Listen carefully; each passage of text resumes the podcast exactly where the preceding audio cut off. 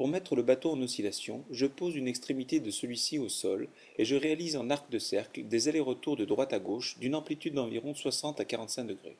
L'action de mes deux baguettes est mesurée, contrôlée. Je pousse, j'accompagne le bâton dans un mouvement en arc de cercle, en intervenant environ aux trois quarts de sa hauteur. Je ne tape pas, ne percute pas, mais garde un mouvement souple alternatif, baguette maintenue parallèle à environ 30 cm.